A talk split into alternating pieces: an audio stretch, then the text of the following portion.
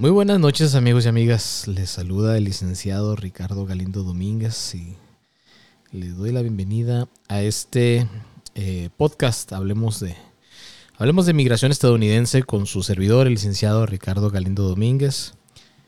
Muy buenas tardes, recuerden que estamos en vivo en estos momentos eh, por Facebook, YouTube como Domínguez SMA, eh, Facebook, Twitter, perdón, Facebook, YouTube como Domínguez SMA, Twitch y Twitter como Domínguez SMA1. Nos encontramos en vivo.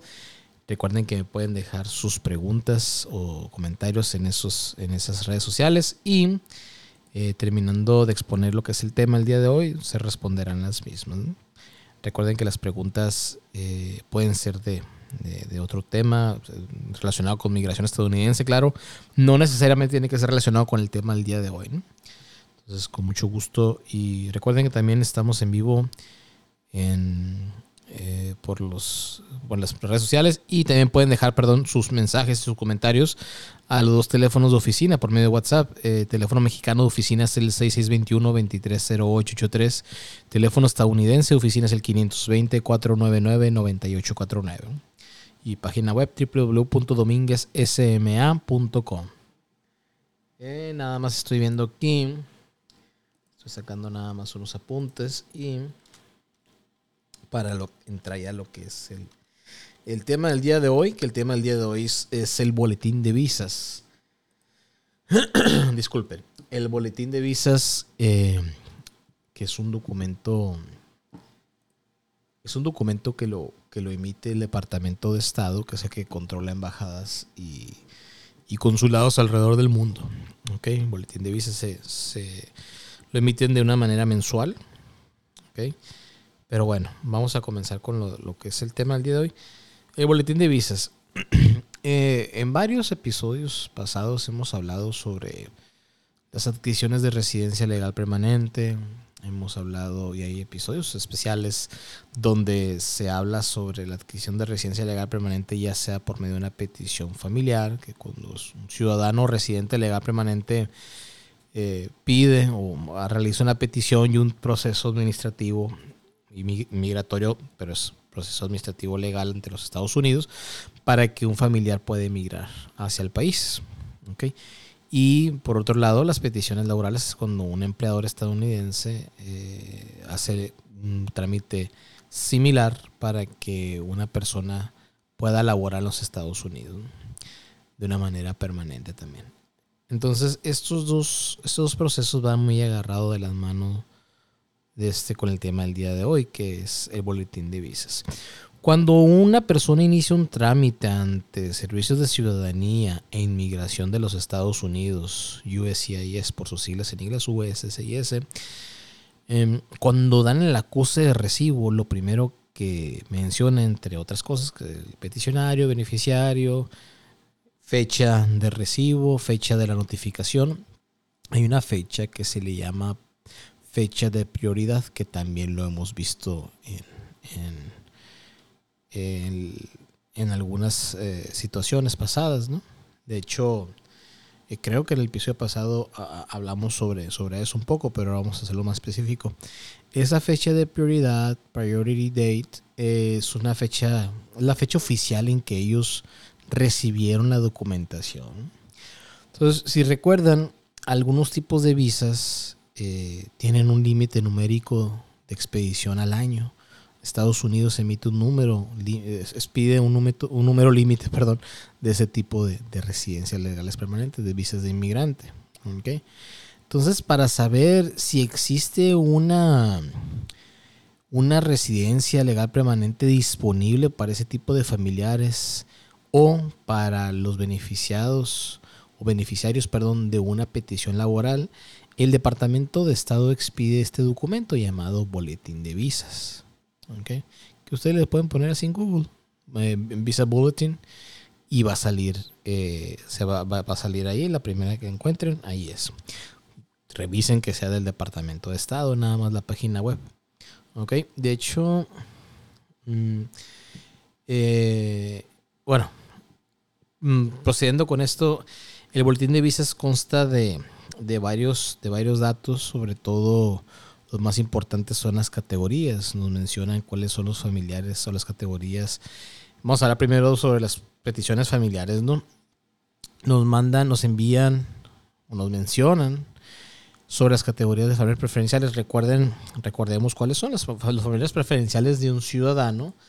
Eh, son padre, bueno, los inmediatos no, los preferenciales son hijos mayores de 21 años y solteros, hijos casados de cualquier edad y hermanos de un ciudadano estadounidense.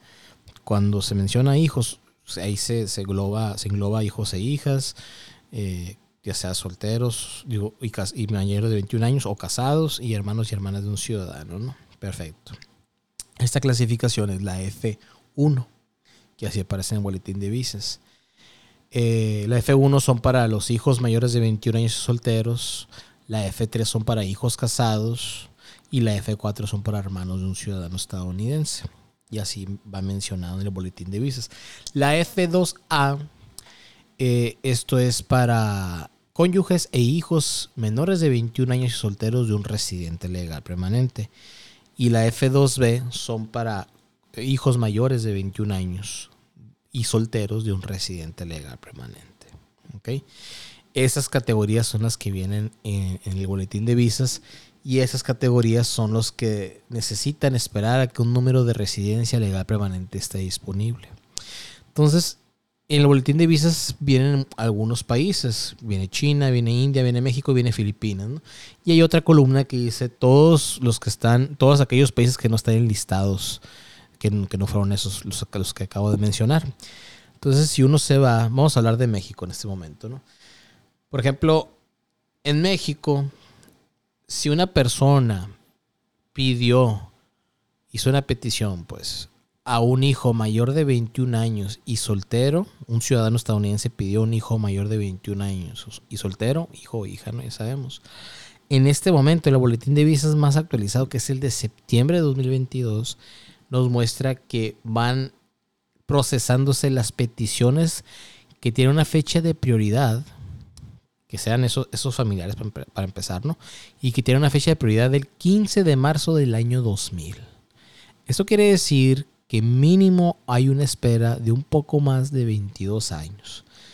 Si una persona, esa es la F1, ¿no? La F2, la F3, perdón, que son hijos casados de un ciudadano estadounidense, hijos e hijas casados de un ciudadano estadounidense, no importa la edad, ahorita van procesándose los casos que, que tienen una fecha de prioridad del 15 de octubre de 1997. Quiere decir que no ha pasado del año del, siglo pasado, fíjese. No han, todavía no dan ese brinco los años 2000. Van demasiado atrasados, no son 25 años ahí poquito menos, 24 y 11 meses, 10 meses por ahí. ¿Ok? Y los F4, que son hermanos y hermanas de un ciudadano estadounidense, ahorita van procesándose los casos que sometieron y que tienen una fecha de prioridad del 1 de junio del año 2000. Muy bien.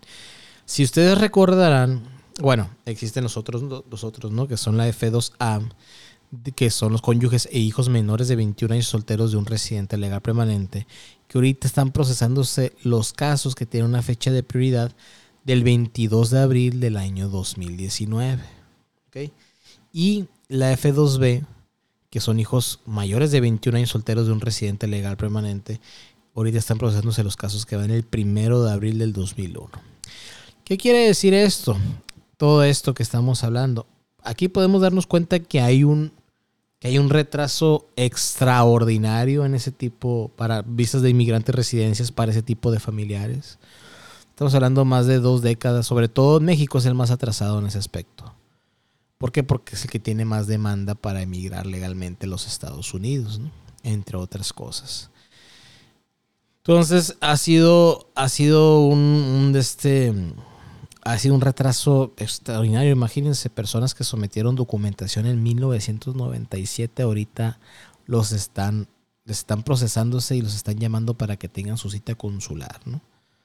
Entonces sí, sí, sí, es algo, es algo, que, es algo muy serio, pues, o sea, ¿cómo puede ser que estás durando 23 años? todo lo que, si, si una persona sometió su documentación a los 30 años, ahorita está a los 50 y qué 52, 53 años. Entonces, e, esa es la situación. ¿A, a, dónde voy con todo esto? El boletín de, boletín de visas es muy importante. Hay gente que los está, los está revisando mes con mes con la, con la esperanza de que proceda un poquito más rápido. La verdad, les voy a decir, ¿no? muchas veces sí dan brincos un poco, un poquito así por separado, ¿no? Si ahorita está en abril, puede que el 22 de abril, puede que, bueno, miren, si ahorita los, los F2A, que son, que son cónyuges e hijos menores de 21 solteros de un residente legal permanente, están en una fecha de prioridad procesándose en este momento del 22 de abril del 19, esperamos, todos esperamos que mes con mes se vaya adelantando su mes, que el próximo mes sea el 22 de, de, mayo del 19. Sin embargo, no es así. Varía mucho esto. No es regla que se vaya adelantando un mes, un mes. A veces son días, a veces es menos de una semana. ¿Ok? Entonces, e, e, esa es la situación, ¿no?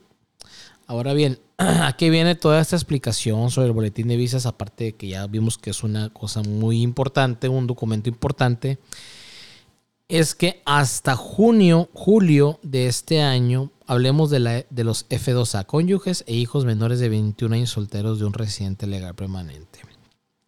Si recordarán ustedes, uno de los de los requerimientos, perdón, requisitos para poder hacer el ajuste de estatus migratorio, o sea, de la adquisición dentro de los Estados Unidos, es que hayan, hayan entrado con inspección, o sea, legalmente, y que exista una residencia legal permanente disponible.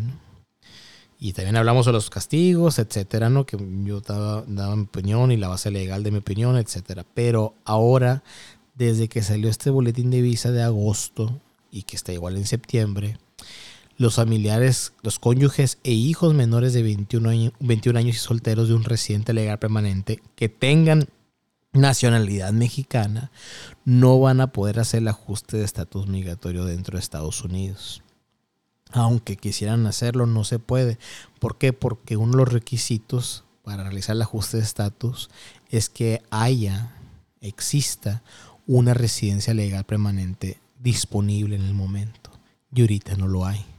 Por ende, los trámites que ya se iniciaron en Estados Unidos para un ajuste de estatus y que ya se encuentran en procesándose y caen dentro de esta categoría que son cónyuges e hijos menores de 21 años solteros, lamentablemente no van a poder adquirir su residencia legal permanente dentro de Estados Unidos por medio de ajuste de estatus hasta que llegue esa fecha sea igual o posterior a la fecha de prioridad que ustedes tengan en su, eh, en su de recibo de migración.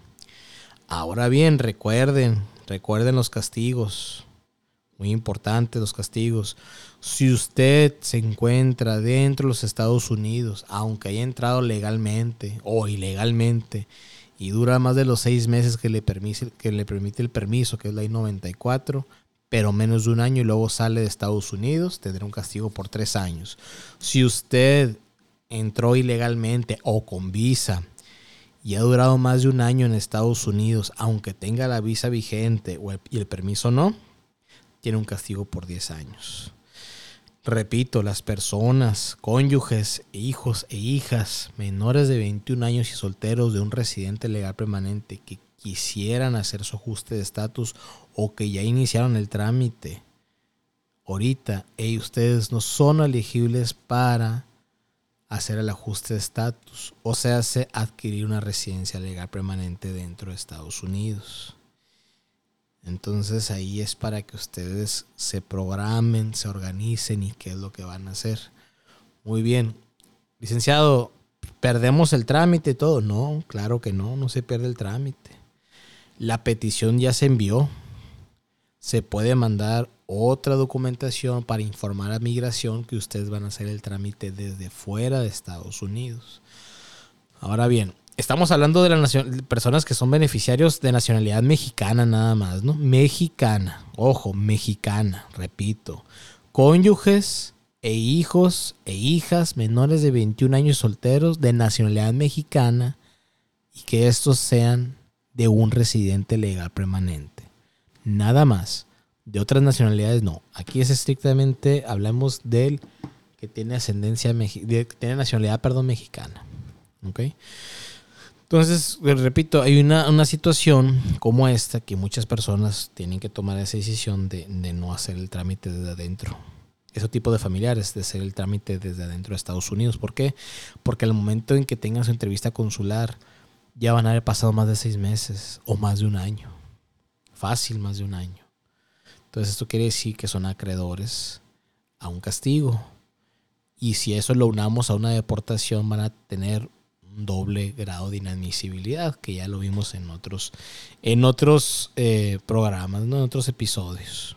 Entonces, eh, licenciado, ¿se pierde el trámite? No, no se pierde el trámite. Nada más que hay que mandar más otra, otra documentación a migración donde se diga, ¿sabes que Él o los beneficiarios van a realizar el trámite desde afuera de los Estados Unidos por medio de una visa de inmigrante, Y van a tener que estar fuera del país hasta que sea momento de procesarse. Ahora bien, licenciado, ¿cuánto dura ese trámite? Miren, cuando un ciudadano, ahorita por tiempos pandemia y así lo hacen la referencia, tomo la referencia de mis clientes, ¿no? Que, que un ciudadano, eh, cuando un ciudadano estadounidense los pide a ellos y son familiares inmediatos, quiere decir que siempre hay una residencia disponible para ellos y hacen el trámite desde afuera de Estados Unidos y bueno, cabe mencionar que estos beneficiarios son, son mexicanos, ¿no? Son de nacionalidad mexicanos. El trámite ahorita está durando tres años, cuando son familiares inmediatos de un, de un, de un ciudadano estadounidense. Tres años está durando de principio a fin. Yo tengo tres clientes que la semana del 15 de septiembre y la posterior, entre ese y la posterior a esa, esa semana, tienen su cita en Ciudad Juárez. Y los tres iniciaron en el 2019 conmigo. Entonces, más o menos es lo que está tardando. Ahora bien, ¿cuánto va a tardar un trámite cuando un residente legal permanente pida uno de estos familiares? Normalmente tardaría, cuando estaban al día, o sea que no había una, una espera, tardaban entre cuatro años, cuatro años y medio. Ahora, con esta situación del boletín de visas, híjola, cónyuges e hijos menores de 21 años solteros e hijas menores de 21 años solteros de nacionalidad mexicana de un residente legal permanente. Híjole, cinco años, seis años más o menos. Y ahí tenemos que ver otro punto también. Tenemos que ver las edades de los, de los hijos e hijas.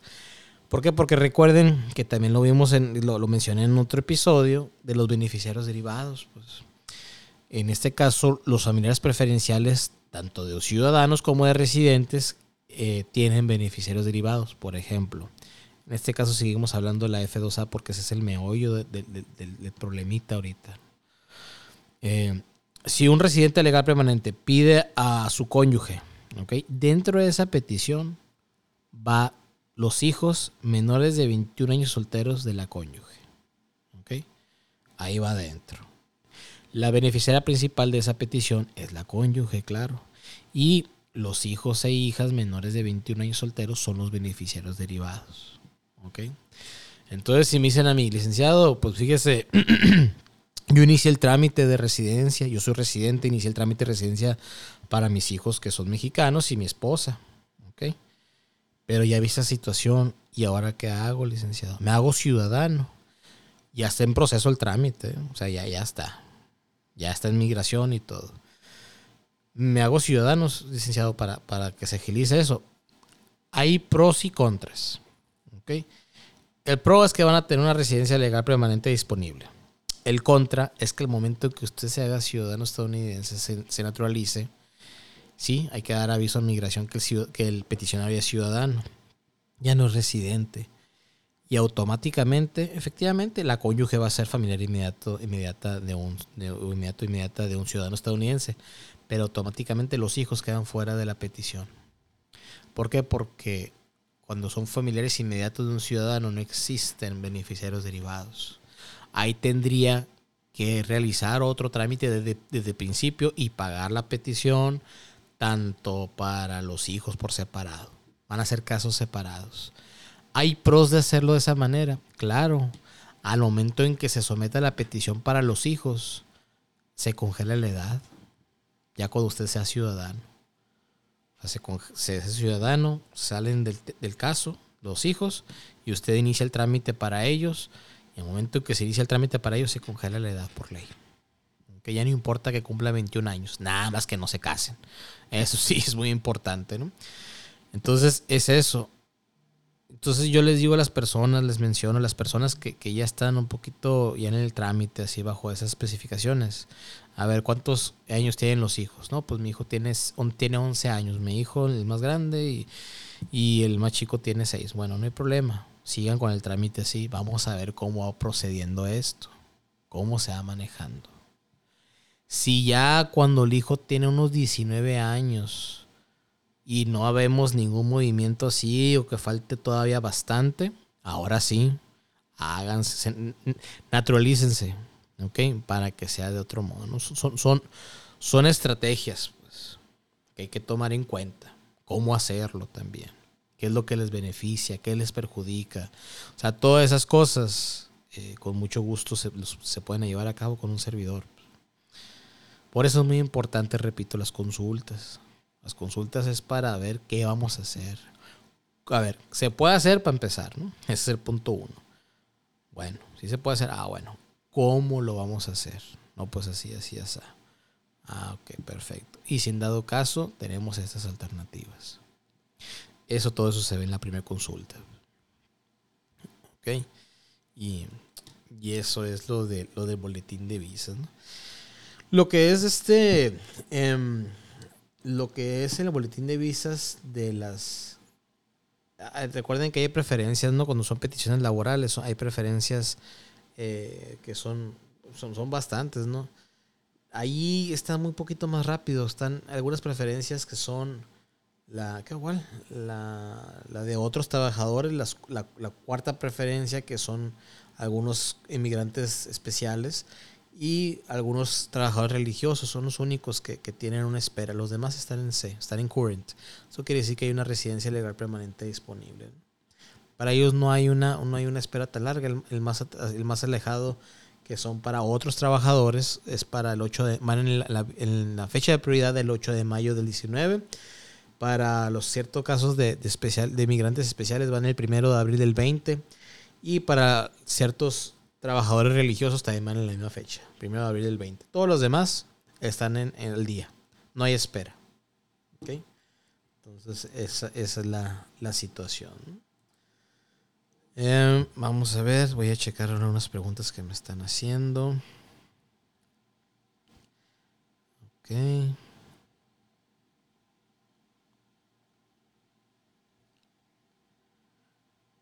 Eh, buenas tardes, licenciado Galindo Domínguez. Estoy aquí. Eh, ah, sí, permíteme, está muy largo esto. Sí, sí, la voy a leer. ¿eh? ¿Por qué, si, si, su oficina se encuentra en Hermosillo, Sonora, tienen una, un número de teléfono estadounidense? Bueno, eh, bueno, para empezar, yo tengo. Ya lo he dicho antes, ¿no? Pero bueno. La línea estadounidense es para más comodidad de los clientes que tengo en los Estados Unidos, ¿no? Que puedan marcarme, usar esa línea, el WhatsApp, y que no tengan esa, esa esta, eh, dificultad al, momento de mandar algún mensaje, una llamada a un teléfono mexicano. ¿no?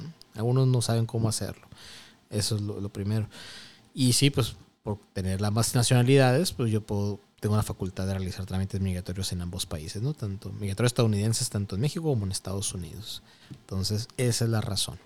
¿Ok? Eh, buenas noches, licenciado. Ah, caray.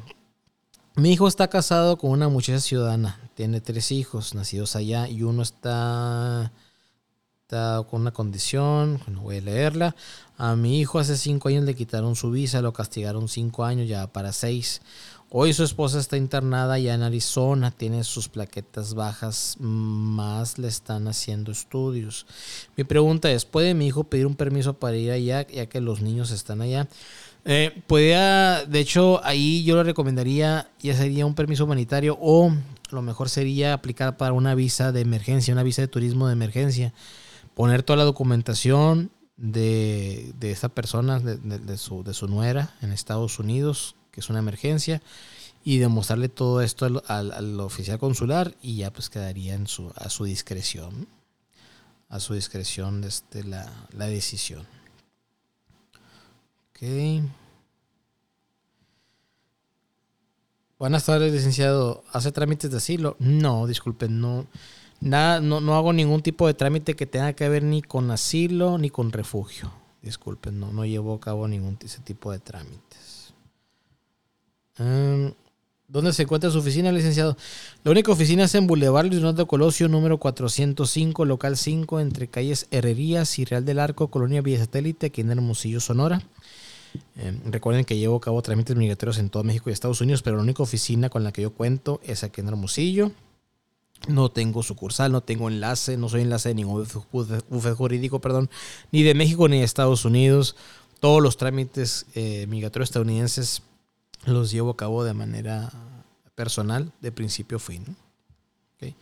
Eh, ah, y los teléfonos de oficina es el teléfono mexicano de oficina 6621-230883 y teléfono estadounidense oficina es el 520-499-9849. Okay. Eh, ¿Qué otra pregunta?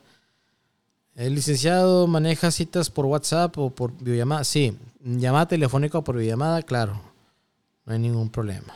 De hecho, eh, sí, yo creo que un 40%, 50% de mis clientes es, por llamada telefónica o por videollamada.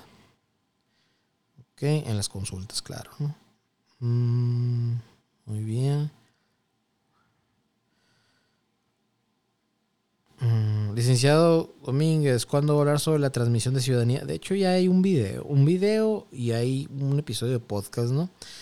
Ahí pueden, pueden checar o pueden revisarlo, todo lo que es en la transmisión y derivación de ciudadanía, ¿no? Entonces, eh, eh, eh, eh, ahí pueden, revisar todo eso. Si tienen alguna duda, con mucho gusto les puedo generar una cita. Pero ahí viene toda la información. Lo pueden ver las veces que ustedes quieran. Si no me entienden, lo pueden regresar y volver a escucharlo las veces que ustedes quieran.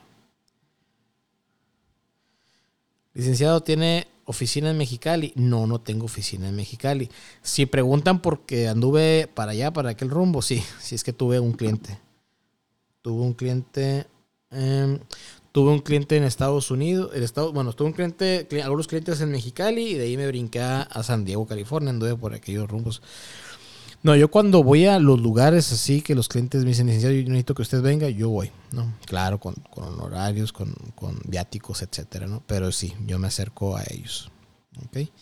Y ya los veo en algún lugar, ya sea en donde yo me hospedo, eh, me llevo todo yo, ¿no? La computadora, perdón, impresora, todo, todo me llevo, todo lo que, lo que necesito para trabajar con ellos.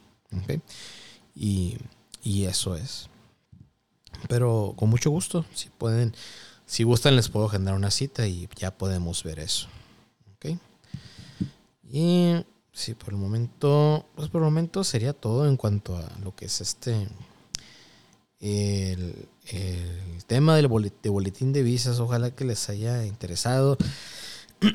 ah, miren, yo, yo el próximo 8 de septiembre, con todo el favor de Dios, yo cumpliré 13 años, 13 años ya realizando trámites migratorios estadounidenses y todo desde Domínguez SMA, que antes era Domínguez Servicios Migratorios Americanos, y ya por cosas de, registro de propiedad intelectual se cambió, ¿no? El registro de nombre se tuvo que cambiar a Domínguez SMA Servicios Migratorios Americanos. Pero les comento esto. Me han dicho, mi licenciado, usted ha hecho esos trámites que duran 20 años. He hecho que han iniciado el trámite, ¿no? Ahora falta esperar los años. Y también he realizado trámites que yo termino el trámite. O sea, que iniciaron el trámite con otra persona, ¿no? Hace 20 años o 22 años y yo culmino los trámites. Eso, eso de este, es una satisfacción muy grande porque todos los clientes que están bajo esa, eh, eh, eh, esas características me dicen, yo, yo nunca pensé que iba a llegar a este momento, pero llega. Pasan los años. Claro, ¿no? pasaron más de 20 o más de 20 años. Entonces, sí, esa es una situación. Y, sí, digo eso de los 13 años porque no, no me ha tocado iniciar uno y terminar uno de los 22 años. ¿Por Porque apenas llevo 13, ¿no? Pero sí me ha tocado terminar personas que ya, ya terminar el trámite de personas que ya iniciaron hace 22 años con otra persona y yo lo culmino. No hay ningún problema. Ok. Y, y eso es, eso sería todo por el día de hoy. Eh, ¿Qué otra cosa es para avisar? No, pues sería todo por, por, el día de hoy, el episodio del día de hoy que vimos el boletín de visa. Espero que, que, que haya sido es algo muy interesante. Eh, muchas personas preguntan, es que no, no, no pasa nada, no, no ha habido nada, ya pasaron como 10 años, 15 años, es que todavía falta tiempo, pues. Falta tiempo y ahí está el boletín de visas que es gratis y, y mes con mes se va actualizando. ¿Ok? Entonces, eh, hasta que no haya... E, eso sí, fíjense, eso sí es algo que hay que, mencionarlo. Últimamente el gobierno estadounidense, bueno, son tantas visas de inmigrantes residencias que dan al año, ¿no? Y muchas no se utilizan. Se pierden. ¿Por qué? Porque la gente falleció, porque por decidir ya no quisieron ir, no quisieron continuar con el caso, etc. Y esas visas de inmigrante o residencias legales permanentes se pierden, no las rehusan, pues.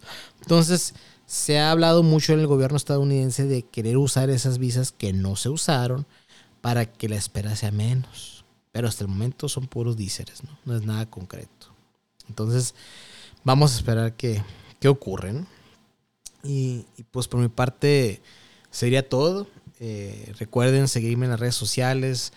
Eh, compartan esto, suscríbanse a la página, al canal de Facebook, al canal de YouTube, activen la campanita para, escuchar, las eh, notificaciones. Eh, estoy en Facebook, YouTube, Spotify y TikTok como Domínguez SMA. Instagram, Twitch y Twitter como Domínguez SMA1. Los teléfonos de oficina, teléfono oficina mexicano de oficina es el 6621-230883. Teléfono estadounidense de oficina es el 520-499-9849. La página web del negocio www.dominguezsma.com. Ahí pueden ver todos los servicios que llevo a cabo, los trámites, así como también los títulos profesionales y las certificaciones con las que cuento y, también un poco de historia de la, de la consultoría. Eh, por mi parte, cierto, recuerden que no hay otra oficina, no tengo eh, sucursal, no soy enlace de ningún bufete jurídico, no trabajo ni con enlaces, no, nada de eso. Directamente un servidor, ¿no? Tampoco tenemos otro empleado, nada más la persona que me ayuda con la publicidad y mercadotecnia, la licenciada y también maestra eh, Berenice Mediterránea en los To Know. Y, pero fuera de ella, absolutamente nadie. ¿Ok? Por mi parte sería todo. La única oficina es en Boulevard Orlando Colosio número 405, local 5, entre calles Herrerías y Real del Arco, Colonia Biestérite, aquí en Hermosillo, Sonora. Cualquier cosa estoy para servirles. Que tengan un excelente miércoles, ya mañana jueves. Y ya estamos a punto de terminar el mes de agosto, ¿no? el mes más caliente de aquí de Sonora, que ha llovido bastante este año. Hace mucho que no vi un año tan, tan llovedor. Por parte sería todo. Que tengan excelente tarde. Muchas gracias.